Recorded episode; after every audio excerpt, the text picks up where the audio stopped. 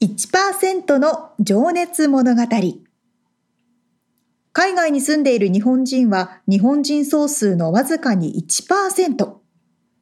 この番組では海外進出や起業を果たしたビジネスオーナーや経営者、また各業界のプロフェッショナルな方々へ対談形式でインタビューをしていきます。日本の未来を背負うグローバルなプロフェッショナルたちの仕事哲学とそこに燃える情熱に迫ります。You ready?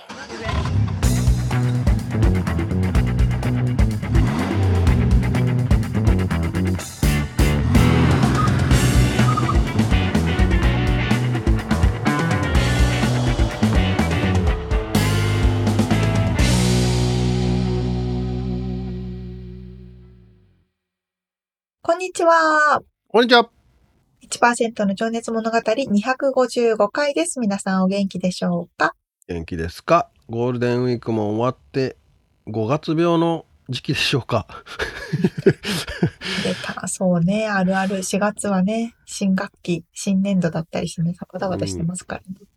でね、こう長い休みが明けた時ってみんなだらけるっていうあれがあるのかもしれないけどもうその頃のことはあんま覚えてないですが、えー、先週ねちょっとあのーうん、悔しい思いをして頑張ったことありますかみたいな話をしてたんですけど、えー、今回ね4月日本に帰って最終日フライトの直前なもうギリまあなんとか間に合うっしょと思って無理やり見た映画がありましてずっと見たかった、うん、タイトルが「ブルージャイアント」っていうんですけど、うん、えー、ジャズバンドの話なんですがこれね23人の方に直接もあるしそのなんかポッドキャストかなんだったかな？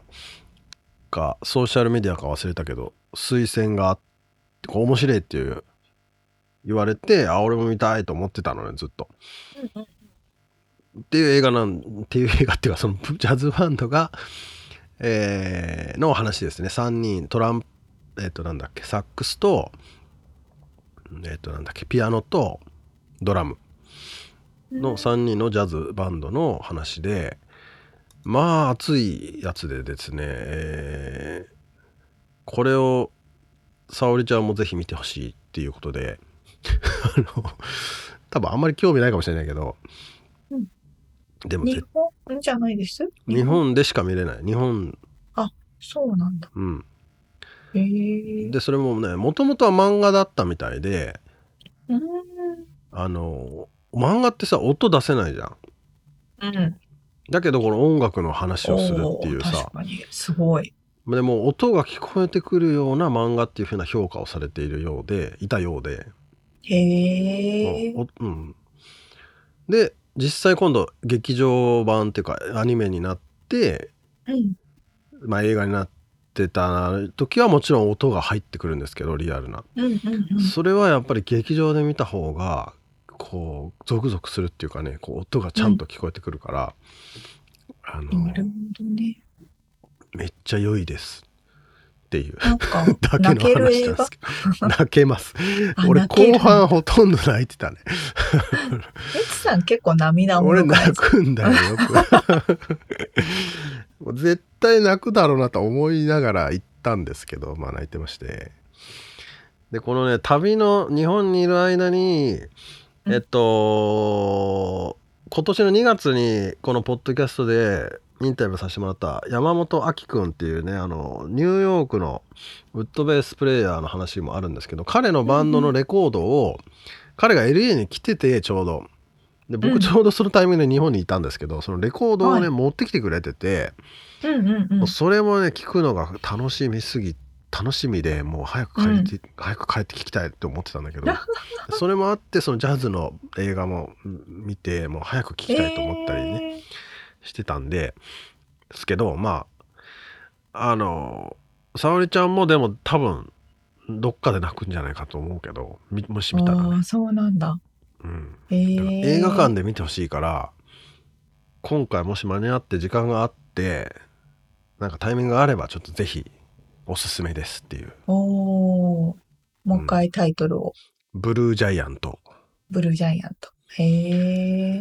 まあ、このブルーっていう意味もねあのニューヨークではブルーノートっていうねジャズのクラブは有名ですけども、まあ、日本にもあります。世界にあるねブルーノート、うん、でこの映画の中ではソーブルーっていうねジャズクラブのが出てくるんですけどね。いいですね。赤よりも熱い青っていう意味ですね。へえ。ー、聞いてる方の中の人に見た見たっていう人もいるかいると思いますね。こう火火の温度ってさ赤赤色だけどさもっと熱くなると青色になるっていうね、ああなるほどねその時点でもう泣けそうだけど。はい、早いのよ。涙がもろいのよ。おじさんですからね。はい。まあ、これぐらいしときますか。はい。いつさんのおすすめ映画でした。はい。あで、あともう一個、スラムダンクも見たかったけど、これね。で、ちょっとどっちかしかもう見る時間がなくって、ブルージャイアントを俺は選びました。うん、沙織ちゃんは、スラムダンクの方が面白いかもね。もうわかんないけど。スラムダンクはね、読んだことないからわかんない。あ、じゃあ、ブルージャイアント見てください。もうすごいスラ、スラムダンクすごいっていう話はいろんなところで聞き、ね、そうそうそう。はい、すいません。では、はい、本編入りますね。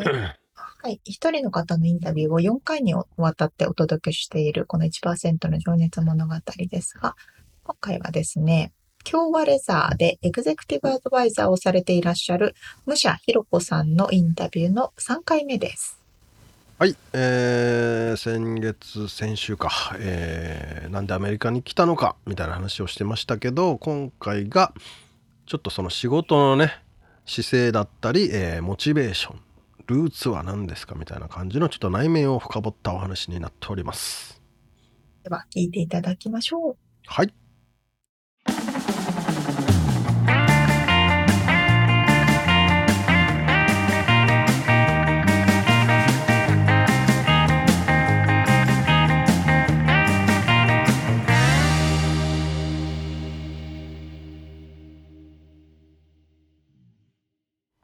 今から、えー、ちょっと仕事の深掘りをしていきたいのと僕が今気になっている 日本への永住帰国のこともちょっと聞いていきたいんですけど、はい、まずは、えー、っとね、仕事をしてて誇りに思う瞬間、えー、嬉しい瞬間、まあ、ちょっと今はねスローダウンしてらっしゃるということだったんですけど、うん、ちょっとその辺を聞いてもいいですか？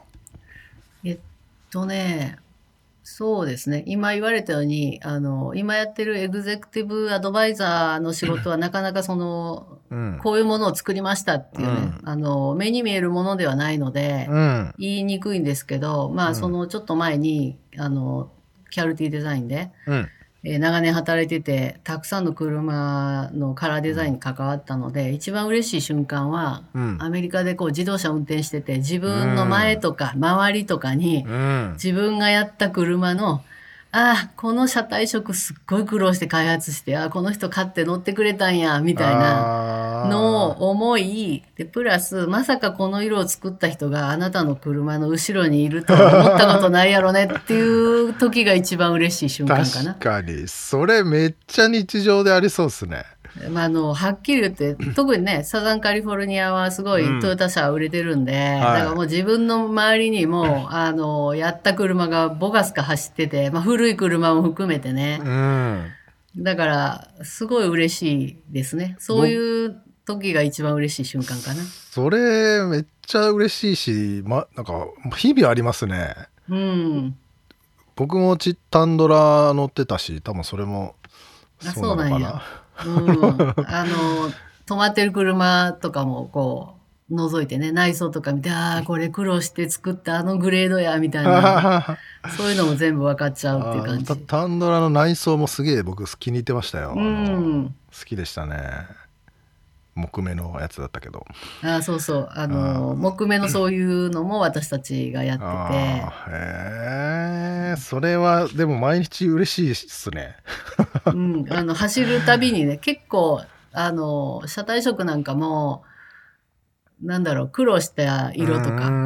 その時のことを思い出して。そう。うんで、色とかもね、あの、みんなから見たら白は普通のただの白一色かもしれないけど、うん、はいはい。やっぱり青っぽい白とか、ちょっときなりの白とか、で、そのペンキみたいにペタッとした白とか、あと、真珠みたいな、パールホワイトって言うんだけど、キラキラしたホワイトとか、いろいろあって、赤もそのただのなんだろう、赤って言っても、オレンジっぽい赤から、ワインレッドっぽい赤から、ものすごいビビッドな赤とか、あの、深い濃い赤とか、もう色一つについて、もう黒一つにつとっても黄色っぽかったり青っぽかったり、すごいいろいろあって、うん、だからそういうのを開発したり、また切り替えたりするとき、それぞれのタイミングで苦労があったり、うん、まあ売れて喜びがあったり、あの、ロングセラーになったものもあれば、短命で終わったようなものもあって、うん、だからそういうの全部、まあ、道を走ってたら見るわけね、道路で。はいはいはいはい。うん、だからその時の苦労だったり、うん、あの、買って、買ってもらってる喜びであったり、うん、うん、だからそういうのはすごい日常本当あのアメリカにいると道路走っててすごい嬉しいことはいっぱいあるかな。うんですよね人気車種とねそうでないのもあるからね。うんなるほどね。じゃあちょっとそれつながってきますけどそのひろこさんにとっての仕事哲学。まあこれはねあの、まあ、ポリシーだったりこれだけは譲れんみたいなこうなんかあります？そういうもの。なんかねいい言葉ないかなと思って 考えてたんやけど、はい、まあ、パッと思いつくので言うと、うん、有有言実行？で、あの、有言実行って言っても当然できない不可能なこともあるんだけど、うん、やっぱりやろうと思ったりやりたいと思ったことはやるっていうのが、まあ基本にあるのかな。あの、私が一番嫌なのは、その、酔っ払って会社の愚痴とかをいつまでもぐちぐち言ってるような、そういうのがすごい嫌なのね。そんなぐちぐち言うんやってやめて、あの、自分で転職するなりなんかやるなりすればいいやんって思ってしまう人なので、だからそういうのの、に対してアンチというか、そういうので有言実行なのかな。多分、あの、このインタビュー終わってからもっといい言葉たくさん思いつきそうな気がするけど、うん。まあ、それでも、うん、具体的に言うと、例えばこういうなんだろうな。質感とかこうひろこさんの中で思いついてこれがベストだって思うものがあった時にその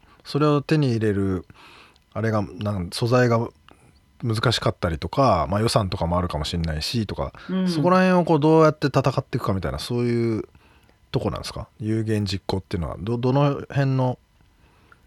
そうやね。多分有言実行の私の中の意味はもう、うん、あの絶対にこれが欲しいとか絶対にこれを使わなきゃとかやんなきゃとかいうのが、うん、そう予算だったり期間だったり、うん、なんかもっと大きな力でできなかったりもあると思うんだけど、要はその有言実行の勢いを持ってやると。なるほど。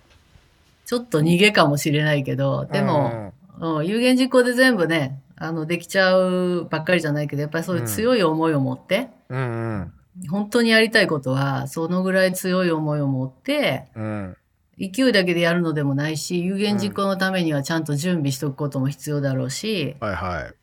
まあそのプレゼンをするにもね裏付けが必要だしその、うん、なんつうんだろう。ね多分言い悪いってあの美的センスって人それぞれだから、うん、これが正解っていうものは誰にとっても正解っていうのはなくて、うん、でもそれを多分ひろこさんが信じたものをどうやってこうね形にしていくかっていうのは多分戦いがありますよね。うん、いやもう戦いだらけなんで有言実行とか言ってもできてないこともたくさんあるんだけど でもどうしてもこれはっていうものはやっぱりそのぐらいの気概を持ってというか、勢いを持ってなるほど。やっていかなきゃいけないかなって。うん。ありがとうございます。有言実行まあ日本のね四字熟語はいい言葉が多いですね。皆さんどんないいこと今まで言ってこられたのかわかんないけど、なかなか、うん、いい言葉多いんだけどね。あの、まあ、うん、選ぶの難しいね。確かにね、その背景にあるものがね、それぞれ違うからね。うん、うん、でも今のです、うん、少なくとも伝わった部分はあると思います。ありがとうございます。はい。はいじゃあ、えー、っとね、次の質問なんですけど、今のあなたを作ったルーツは何だと思いますか？うわ難しい。これでも、さっきの阪神大震災も一つなのかな？まあね。うん。今の私を作ったもの。うん。なんだろう。影響されたものとか、そうかもしれないし。今の私を作ったものか。うん、一個今思いついたのは、あの、私の父はもう亡くなったんだけど、はい。私の父はすごい、あの、すごい寡黙でおとなしくて、うん。ね、穏やかだけど頭のいい人で、うん。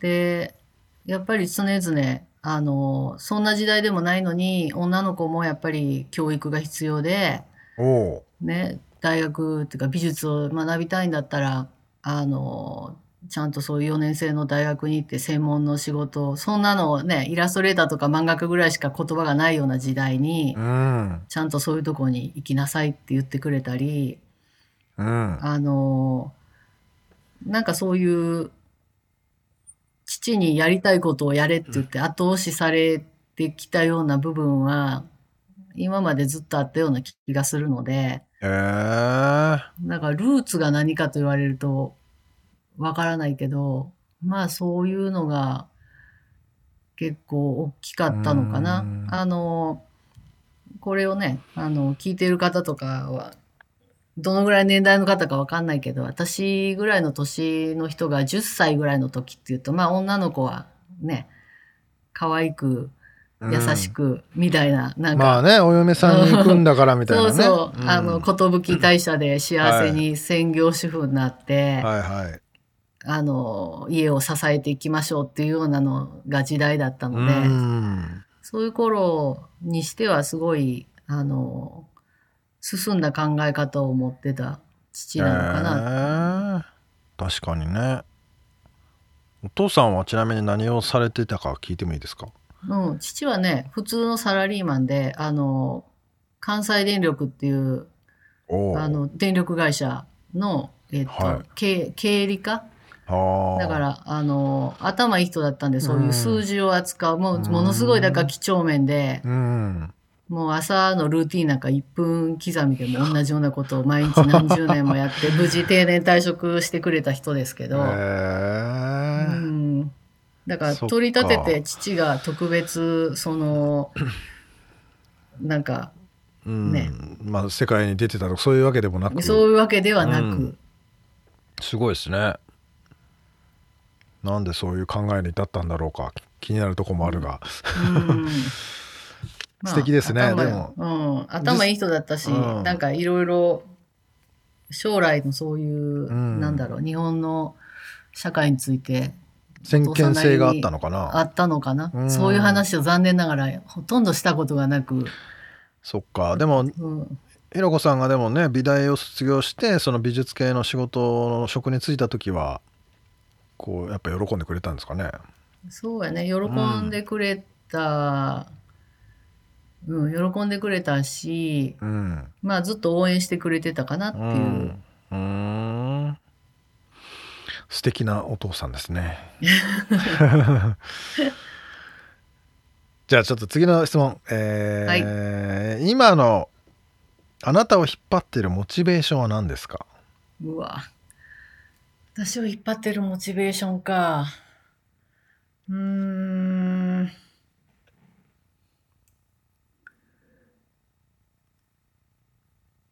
やっぱりね、うん、一番は、あれかな。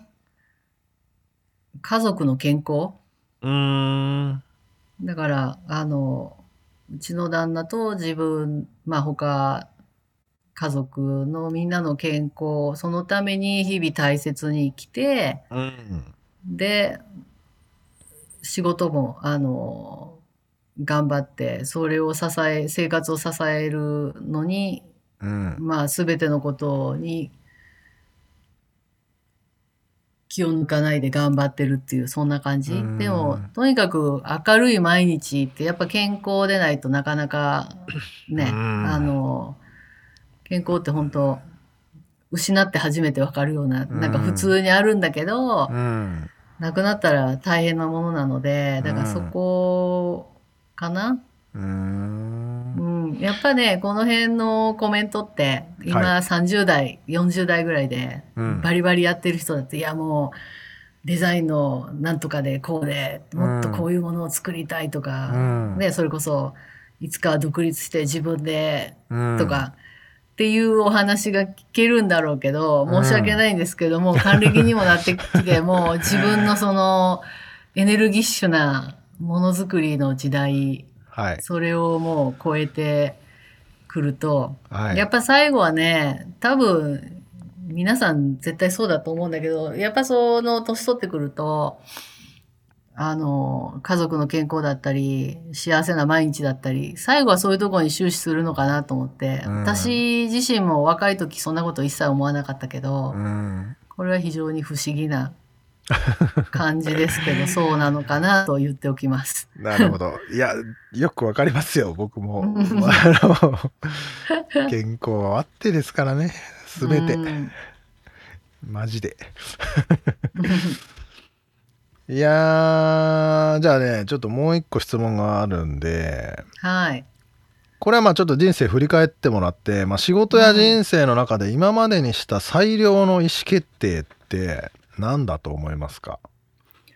うん。やっぱアメリカに来たことかな。ものすごい、あの、会社も辞めて、単身でアメリカに渡って、うん、その時30ちょいぐらいやったと思うけど、まあ、あの、普通にアメリカに渡られる方と比べたら結構年いってる方かなと。まあ、学生でね、来られたり、確かに。社会社会人になって来られて、うん、まあ20代とか、ねうん、10代とかで来られる方が多いのかなっていう中で後発隊ですけど、うん、まあもう人生そんな思い立ってそんなことできるチャンスもなかなかないんで、うん、思い切ってやって。でそういう中でアメリカに長く住んでるといろんな方を見るんだけど、うん、やっぱみんな、皆さん同じようないろんな思いがあって来られて、うん、で、アメリカにもっといたいと思われても、この、ね、健康だったり、日本の家族だったり、ステータスだったり、まあ今、仕事だったり、いろんな事情があって帰っていかれる方はすごい多いんですよ。いや、本当そうですね、うん。うん。で、たくさん帰っていかれる中で、私はラッキーにもうん、あのいろんな人に助けられて、まあ、いろんな会社に拾ってもらって、うん、できちんとキャリアを作ってで、まあ、無事あのその、ね、トヨタのキャルティデザインも早期退職きちんと、うん、あの花道で辞めさせてもらって、だから非常にラッキーな生活を遅れてて、うん、でまあこれが全ての人にあるわけじゃなくってやっぱり運とかね、うん、縁とかね、うん、そういうものもあの多分にあったと思うんで,、でそういうのがねあの残念ながらつかめなかった志半ばで帰っていかれた方もたくさんいるので、だからそういう意味では非常にあの今振り返ったら大変ありがたいっていうか、いい、いい運と縁に恵まれたのかなと。だから、人生最大にね、やっぱり、転機になったとか、自分を変えて、で、今になってやっぱ良かったなって思うのはアメリカに行ったことで、行ってなかったら今日本でどうなってたのかなとか、どんな自分かなとか、どんな生活してたのかなとか、あの思うけど、やっぱ行ってなかったら、たとえね、失敗に終わって、2、3年とか、もっと短い期間でアメリカから日本に帰ってたとしても、うん、やっぱりやらなかったら後悔してたんじゃないかなって思うんで、うん、だからや、それは、あの、思い切って、それなりにね、思い切ってやることに対して皆さんに、その時の関係者だったり、家族だったり、あの不安だったり心配だったりいろいろご迷惑をかけたんだけど、うね、うん、でもあのまあおかげさまでやってよかったのかなと思ってます。いや本当でもこれ何パーセントの人がね残ってられるんだろうって今は僕もちょっと話を聞きながらさっきのねアメリカにいたいけど、うん、いろんな状況でやっぱ帰らざるを得ないっていうね。うんいや、最近でこそ、あの、来られる方少ないけど、私がアメリカ渡った頃は、まだその、それこそね、バックパッカーだったり、あの、若い人が海外に行きたいとか住みたいとか、そういう時代やったから、すごいたくさんの人が来ては、やっぱり、あの、帰っていかれるっていう。だから友達になっても、友達は日本に帰っちゃうみたいなのがすごいたくさんあって、うん、だから本当にあの残れる人残れた人はもう一握りの人たちが残ってて、うん、そういう人たちはねやっぱりそれぞれの方の努力とかいろいろあるんでしょうけどもう一言で言うと本当運とか人の縁とかそういういいものをこういいタイミングにつかめたまたまつかめた人たちなのかなっていう感じがします。うん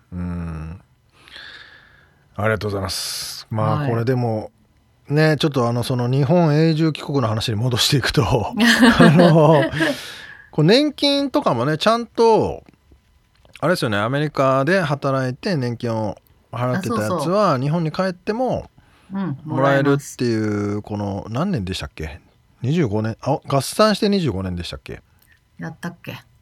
なんかちゃうかな？20年かうん、まだ私やってたんから詳しくは知らないんだけど、うん、日本からもアメリカで働いてた時の年金はちゃんと請求してもらえるようになってる。そうですよね。うん、うん。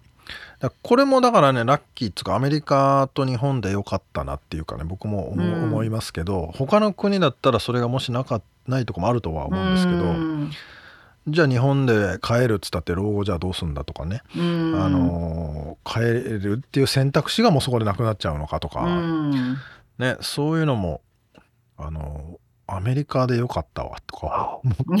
まあもうアメリカの医療費がね高いのはあれですけど、うん、は思いますよねなんか。うん、まあ、日本もね帰永住帰国するとなるとそれなりにあの、うん長いこと海外にいて突然やっぱ日本にボンって帰ると、まあ、外国人と同じように、はい、いろいろ苦労するところもあるので。まあね逆逆カルチャーショックじゃないけど、うん、そう。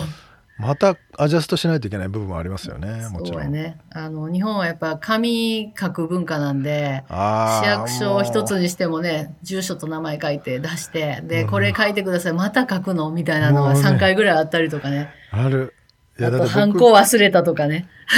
帰国したこの間だから帰った時もやっぱねそれは感じました。ホテルにあの予約してチェックインする時に名前を書かされるのがね、うん、なんでやねんと思いますね もう持っとるやろその情報って。いちいち面倒くさい。あとマッサージを受ける時とかね。あもう予約してるから絶対僕の名前もメールアドレスも全部持ってるのにん。なんでまた書くのこれみたいな。そそんぐらいであのええー、と思ってるんやったら本当お役所とか行くとね あの一つのことを成し得るのに34回書くからあれ何ですかねあれ。今出したのにっていうかそもそも私の住所と名前知ってるから封筒送ってきたんちゃうみたいなとか始まって、ね、何なんですかねあれいや、もうすごい大変よ。うん、あの紙をまた全部、結局申請する紙だったり、そのホテルのね、チェックインの紙だったり、うん、み向こう側はみんなファイルして置いとくのかどうかわかんないけど、膨大な数になるでしょ。うん、うん、だからデジタルにすればいいのにとか思うんだけど、ね、どうする、どうやってそれを保存しとくだけでもお金かかりますよね。ものすごいファイルの量になると思うんだけど、おかしなおかしなことがありますけど まあそういうこともそうだし人間関係というかねこの人とのコミュニケーションの仕方もやっぱね多少なりとも違うとこもあるしね、いろいろなんか気をつけないとね失礼に当たる時もあるじゃないですか。そうやね。アメリカは結構ほら 初めてやってビジネスシーンだっても、まあ、特にサザンカリフォルニアとかそうなんだけど、はい、もうすぐ握手してハグして、うん、もう私ずっとそのトヨタのねキャルティデザインに行ったと行った時にやっぱあのいろんなメーカーさんだとか来られたり、まあ、いろんな部署の人と仕事して、まあ、握手、ハグ、当たり前だったんで、うん、日本でも結構すぐしそうになるのね。ちょっとびっくりしちゃいますよね。うわみたいな感じになっちゃうから、ちょっとそれ気をつけないとっていうのと、あとアメリカの人って他人同士でも、例えばエレベーターで一緒になったりとか、まあ、ビーチですれ違ったりとか、どこでもはいとか、今日天気いいねとかいろいろ話する、うん、なんかシーンってなることあんまないと思うんだけど、うん、日本のエレベーターとか乗って、ね、上に着くまでこう、5、6人が乗っててこう、みんな、シーンって、あの、うんって咳払いもしないみたいな、もうああの緊張感。なんか耐えられなくて、なんか一言言っちゃいそうな感じ、今日天気いいですねとか言いそうになって、なんか、うっってなったりするし。ちょっとね言っちゃうとなんか変な人みたいに見られたり、ね、そうそうそう、うん、だからあの結構日本に帰ってくると知らない人でもちょっとなんかきっかけがあるとすごくおしゃべりになってる自分がいたりします。これもアメリカにいたまさにアメリカ生活の習慣なんだと思うけど。確かにね。なるほどね。まあでもちょっとまた話聞かせてくださいね。あの、うん、ちょっと僕、はい、そろそろなんかそういう日本のことが視野に入ってきたので。うん、また個人的にゆっくり話しましょう。はい、お願いします。じゃあちょっとね、はい、最後のセクションに今から入っていきたいと思います。はい。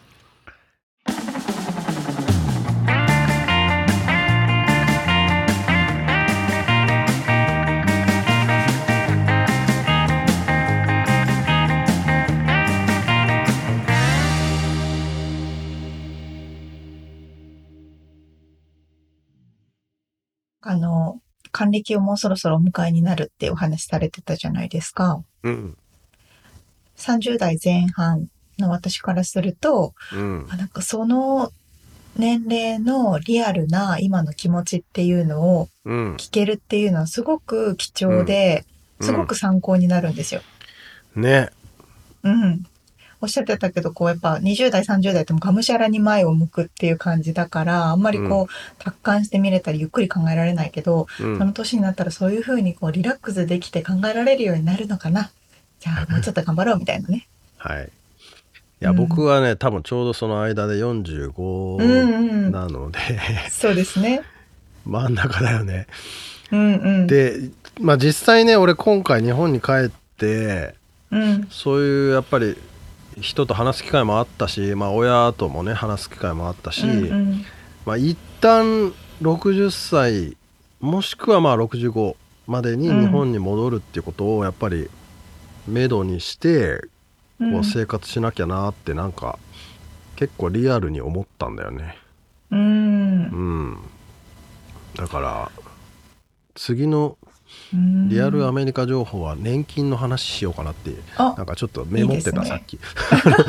アメリカと日本の年金の話って結構さそうね、うん、深深掘ってみたいなというか、うんうんうんうん、もうちょっと知りたいしね。うん、なんかあのそうですね。みつさんでも20年25年ぐらいあるでしょ？それまで。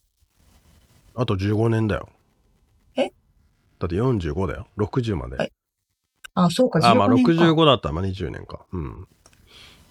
おおまあでも、結構長いですよ、15年って。いや、でもまあまあすぐだぜよ。そう？あ、でも確かに時間の流れ方が変わるのかな。なんか、10歳から15歳、15歳から25歳ってすごい変動あるけど、確かにな。確かに。25から35の10年間って、そこまで前ほど変化がなかったかなって気がするんで、ここから先のミツさんまで年齢もそうなのかな。まあ、だんだん早くなってくるよね、やっぱり。この時間の経過が。えー、そんなことない？あ、そうなんね、年取るにつれて、あれもう1年終わっちゃったみたいな。うん。気はするけどね。確かにね、まあ、コロナの時期も経てね。まあ、コロナの時期でちょっとバグったけど。確かに。うんいやでも子供の頃のさ夏休みとかさもう永遠に続くような気がしててしてたけどさ。そうですね。1ヶ月だって一瞬じゃんね大人になったら。一瞬一瞬。ほんと確かにね。まあねその家族との健康みたいな話もあったけど、うんうん、旦那さんのね、ね、お話出てたんだけど実はねひろこさんにインタビューをさせてもらうっていうきっかけになったのが、うん、旦那さんともともと俺はあの数年前に1回出会っていてでまあフェイスブックでつながってて、うんうん、で旦那様の方もねあのデザイン関係のね仕事をされていらっしゃる。ちょっとあんま深くは知らないんですけど。でひょんなことっていうかまあ去年の末ぐらいだったかな。あの俺ヴィンテージギターを買ったんですよ、うん、その旦那様から。あそう、ね、まあ、中古ですけどもちろんヴィンテージなんでね。うんうんで家にギター取りに行って、うん、でひろこさんと話して、うん、あ面白いインタビューさせてくださいみたいな流れになったんだよね。まあ偶然そう。でそれもやっぱりさっきの話にも出てたやっぱ運と縁っていう話が出てたんですけどやっぱご縁がそこからあったりして面白いなと思って今思い出しながら運と縁の話を聞いてました。すごいつながりですね。ねえ。へえ。だから。そうだったんだ。いやこれ年を取ったからなのか分からんけどやっぱ運と縁ってあったよなってそのアメリカにやっぱりね残れたっていうまあ話その残りたいけど帰らなきゃしょうがないな帰らなざるを得ない人たちもいっぱい見てきたし、うん、うん、で沙織ちゃんもねやっぱ運と縁があってねこう。あのこここにいますね。私も来て半年で帰る予定だったけど、うん、アメリカは、うん、大きいよね、まあ、ただその運と縁をどうやって手に入れるかはちょっとよよく分かりませんがまあ、ラッキーでしかないのかもしれないですけど。そうですね。うん。確かに確かにまあそれとあとお父さんの話が良かったな。なんかそのうん。そうですね。ね寡黙で穏やかでとおっしゃってましたけどもまあこう世界に出ていくことは後押ししてくれたみたいなね。こう、うん、先見の明がある方なんでしょうね。ね。なんかそういったお父さんとのお話も。まあちょっとまた次回もねちょっとそういった話出てきますけども、あそうなんですね。うんなかなかああったかあったかいお話があるのとと同時にまあちょっと未来を意識したね、うん、そう、えー、来週はなので、えー、幸せと成功とは何ですか？とかね、うんうんうん、えー、思い出の曲とエピソード。そして最後に抜き打ち質問をしたのがこの世で一番美しいものは何ですか？っていう質問をねそれをデザイナーさんにするんですね。すごいな。あの思い切って投げてみました。ということで。いい質問ですね。面白いですね。うん。でしょ？はい。ちょっと可愛いこぶった今。なんで？まあ、とりあえず楽しみにしております。うん、はい。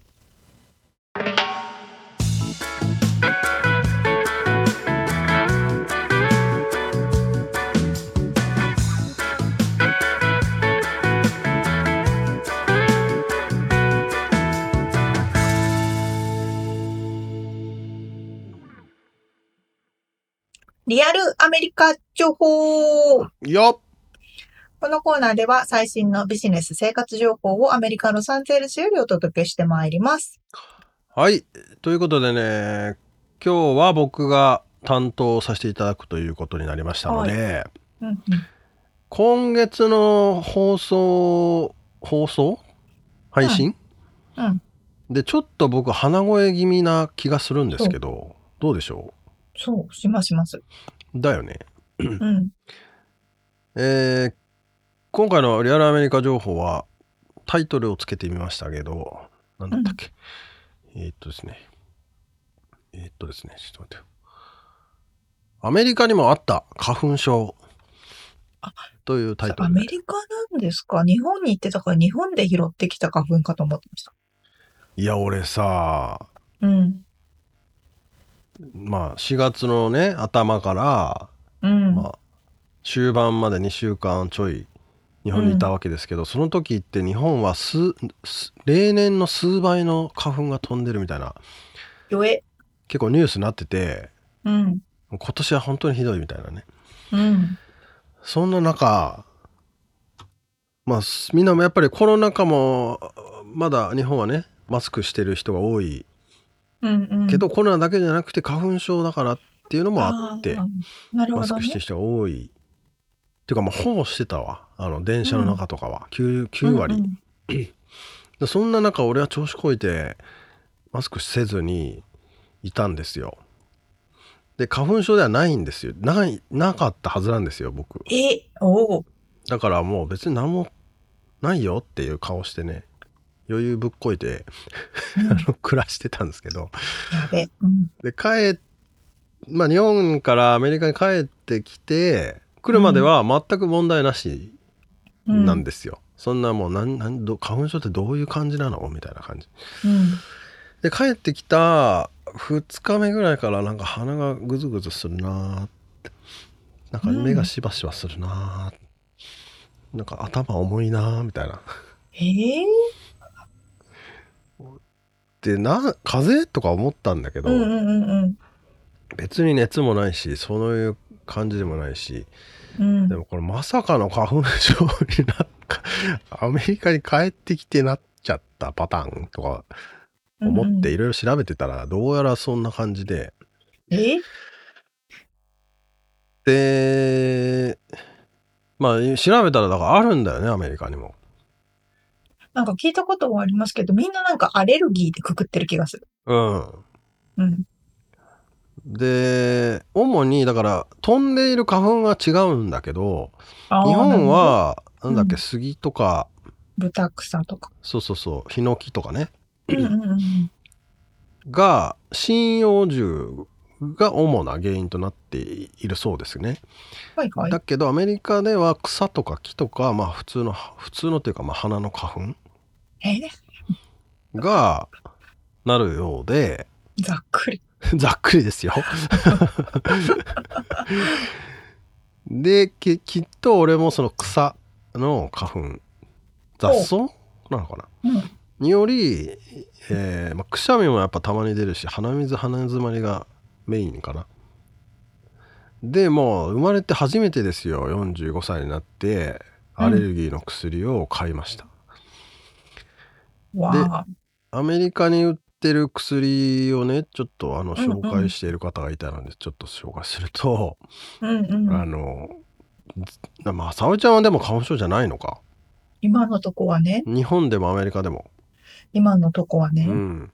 これってさ、ちょっとあの話する前にあの、だんだん溜まってきて、こうリミットに達すると出ちゃう急に出るみたいなね、うん、話あるけど、うん、で俺らは俺らはっていうか、まあ、俺は結構二十歳ぐらいからもアメリカにいるから、うん、日本の花粉っていうのは多分あんまり吸ってないんだよね。うんなるほどで生きてきたから日本に行っても全く余裕なんだよね。うんうんうんうん、だけどアメリカに戻ってきたらこうなっちゃって、うん、おいと思ってるんですけどだから沙織ちゃんもまだ日本の方が長いかでも人生的には。うんまだ日本の方が長いです。じゃあもしかしたら今回もちょっと気をつけといた方がいいかもね。確かに。まあ、溜まっちゃうとなるかもしれないからね。うん、ということで僕はだからアメリカに住んでる方がもう人生長くなったんで、うんうん、アメリカでなっちゃったんだと思うんですけど、うんうん、えー、っとですね。でその薬がの名前がザイザルっていうやつとか初めて聞いた。え？初めて聞いた。ザーテザイザルザイテッククラリクラリティンへえ。アレグラ。アレグラは日本でもありますよね。あ、そうなん？うん。日本の花粉症の薬。そうなんだ。そアレグラっていうのはね、うん、なんか副作用があまりないみたいで。うん。でそのさ最初に言ったザイザルとかザーテザイテックとかちょっと強そうなやつが、まあよく聞くと副作用はでもあれっぽいから頭痛くなるとかねアメリカのよく聞く薬という言葉。ちょ怖いよね。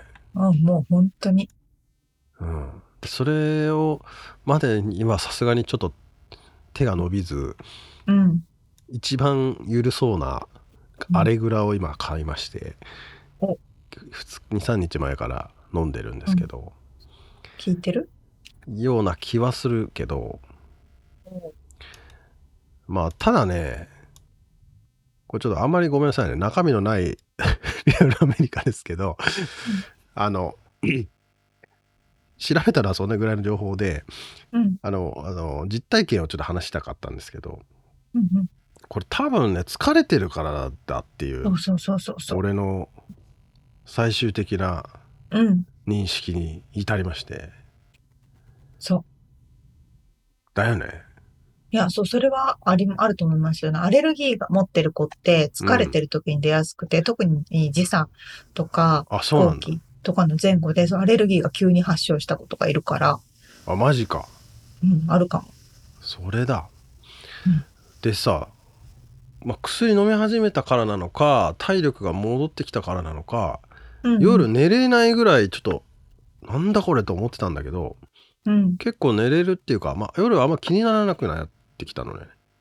まあ、寝寝れないんだけどこれ、まあ、時差ボケで、うん、時差ボケで。花粉症ではなく時差ボケで寝れないっていう認識になってきて、うん、だからこれやっぱただ疲れてるだけっぽいぞとか思ったから、うん、何が言いたいかっつうと、あのー働きすぎなんじゃねえかと思って日本の人は。あ、そういうこと？日本の人は実は花粉症じゃなくて。そうそう。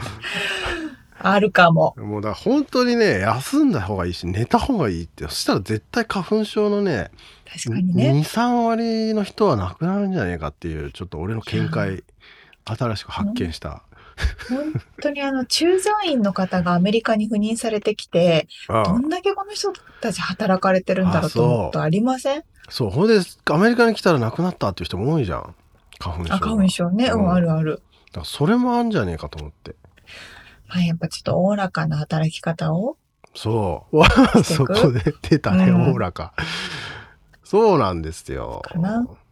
まあ、あのー、うん、それがね、一応ちょっと結論めいたところなんですけど、まあ、アメリカの地域によっては、ハワイとかアラスカが、花粉症の影響は少ないみたいで、やっぱ飛んでる量がやっぱ少ないみたいで、実際に俺もハワイに住んでた数ヶ月間の時に、あの、アレルギーがひどい人が、にあハワイに住んで、日本からね、あの、アトピーとかもね、なくなったっていう人もやっぱ結構いたから、花粉症もそうですけど。そうなんだ。うん。まあ、そういうエリアのあれもあるとは思うけど。そうでしょうね、きっとね。うん、ただ、やっぱり根元は疲れてんだっていう結論に、この2、3日で至ったっていうね。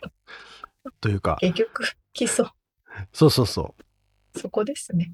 そこ。だからもうね、体を鍛えて、よく寝る。はい。それが大事です。っていう、ちょっと、はい。という結論になりました。そんなことでよろしいですかね。はい。ということで、はい、リアルアメリカ情報は、えー、体を鍛えて、しっかり寝る。ということで、まとめをしまして、以上となります。うん、はい。なので、まあ一応ね、沙織ちゃんも気をつけてもらってね、日本に帰った時はね。そうね、花粉特に。うん。ただ、よく寝てれば多分大丈夫だと思いますから。で、俺も多分ね、来週はもう鼻声終わってるはず。この、この俺の観測が正しければ。そしてアレルギーの薬はもう捨てる。そうね、薬はできるだけ。覚悟でおります。はい。はい。ということで、アメリリアルアメリカ情報でした。はい。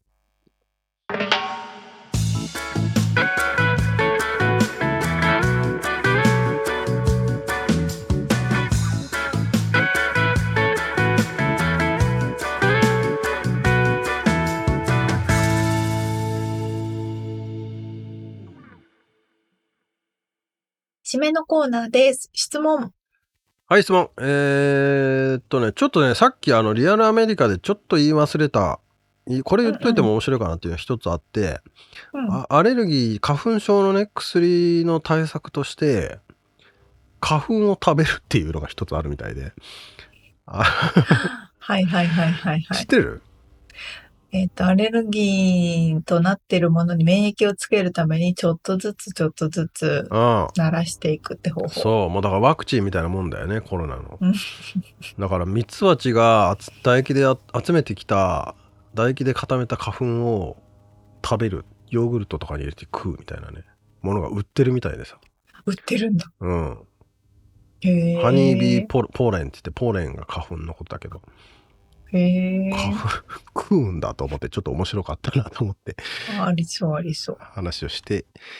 でえ質問ですけど全然関係ないんですけど、うん、関係ない、えー、今手元にはないけど、うん、やっぱりまた欲しいなというかそういうものありますか？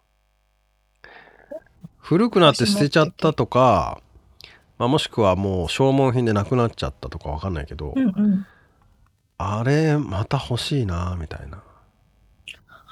あのね、うん、ないんです。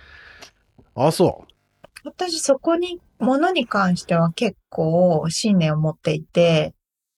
はい。ものに対してとね執着がないそうそう、ね、ひろこさんがおっしゃってたことすごく分かって、うん、物はなくなっちゃうものだっていう感覚があの阪神大震災の時にね、すべてがぶっ壊れたっていう話をしてましたけども。うん、ね、おっしゃってましたけどね。そうそうそうそう、そういう感覚があるので、物はもう、ないものだっていうか、物を持っていたくないタイプで、まあ、結構意外と物あるんですけど、あとね、写真とかを飾りたくないんですよ。ああ、なんか言ってたね、それも。そうそう。家族の写真とかでも、なんか何でも、そうそう。なんかね、古いものとかも逆に持たないようにしてるとか、あんまり持ちたくないみたいな。はい。その心はなんだっけ？その心は、なんか、これを持ってて、これにしがみついててで、うん、まあね、いいこともあるけど、それがなくなっちゃった時のし、うん、疾走感とか寂しさの方が大きいかなと思うから、ね、でももう持ってなくて常に心の中で全てがあればいいんじゃないか的な。ああ、もう悟ってんじゃん、それも。ちょっと。でもって引っ越してみたら自分のものの多さに驚くと。とは言いつつもこんな持ってたんだ、こんなにあったんだみたいな。なるほど。で、旦那にいろいろ言われるって、こんなに胸あってどこに置くのみたいな。ああ。うん。だって。あ、で、みつさんは？面白いね。うん、俺もね、まあ、物に執着する方ではないし、割と、うん、沙織ちゃんの言ってることに近いっていうか、こう、やっぱり物に、まあ、依存じゃないけどね、こう、なんか、なんかね、しがみつくのは良くないなとは思うんだけども、ただあの俺18歳の頃だったかな。フリーマーケットで買ったベースギターがあってそれがそのバンドで始めた最初の頃もう数10年間ぐらいかな。使ってたやつがあってさ、まあ、それでもう曲もたくさん書いたって、ライブもたくさんやったし。その思い出のベース8,000円ぐらい確かに1万円ぐらいで売っててそのフリマで、うんうんあもうちょっとしたかな。でもかなり安くて、うん、あのただ俺8,000円ぐらいしかなくて金が足りなくてでその時は俺バイトでいっぱいもらってたビール券このビール券いっぱいあげるからなんとかこれで 譲ってくださいみたいな感じでもらったやつがあってさ、まあ、フェンダージャパンのベースギターで結構まあ物は悪くないやつで。それがね使わなくなってあのバンドも後半になってくると新しいベースを買ったりしてあの使わなくなって家に置いといてあるんだけどなんかベースをやりたいっていう若い子が現れて、うんうん、ちょっと貸してあげるわっつって貸したまま仮パクされた で行方不明みたいな。仮パクされた。それだけはねどうしてもねもう一回ちょっと見たいっつうかね 俺のベース今どこにあるんじゃみたいなのを知りたいんだよね。ねあ、それは儚いものだし、もう唯一無二のものでしょ。そうなんだよ。思い出がめちゃくちゃ詰まってて、もうボロボロだけどね。だけど、うん、やっぱその時に撮った CD は聞くとさ、ああ、あの時のベースの音だとかって思い出したりするし、で、そのなんか番組とかでさ、このベース探してくださいみたいなやつあるじゃん？うん、あるある。あれやりてーと今ふと思った。もしくはこれを聞いてて俺のベースを持ってたら黒いフェンダージャパンのですね多分アメリカにあるはずなんだけどあアメリカにあるんだなんかステッカーペタペタ貼ってあってねなんて言えばいいんだろうな。あの、一回何回も落としてるから、下の方がもう黒い、黒のベースなんだけど、塗装が割れちゃって取れてるみたいなね。この手がかりじゃわかんねえか。さすがに。でももしそれがちっちゃいライブハウスとかで、ああ。誰か弾いてたりしたらね。超感動する。バビるよね、それは。それ俺のだけ？とつって。バビる？何しろ新しい。バビる？確かに。はい。ああ、そう、ね、いうしょうもない話でした。はいはい。ということで、今回お届けしたインタビューとリアルアメリカ情報のインフォメーションはブログに掲載しております。podcast.086.com、podcast.086.com、または1%の情熱物語で検索してみてください。はい、えー、番組がちょっとでも面白いと思っていただけたらぜひフォローをお願いします。お便り、レビューもお待ちしています。はい、えーちなみにね、ちなみにじゃない、話をちょっと変えると今思い出したんですけど、あの、今回日本で甥っ子に会いまして、うんうん。甥っ子にこの番組のことを教えたら、うん、今な、ボリュームなんとかまで聞いてるよってこの間 LINE が入ってきて、えー、ちょっとうれ嬉しかったので、甥、っ子の話をここで出しときます。これを聞いてたらいいな。うん、ということで、えー、詳細はウェブサイトを見てね。はい。ということで、今週も聞いてくださってありがとうございました。ありがとうございます。また来週お会いしましょう。じゃあね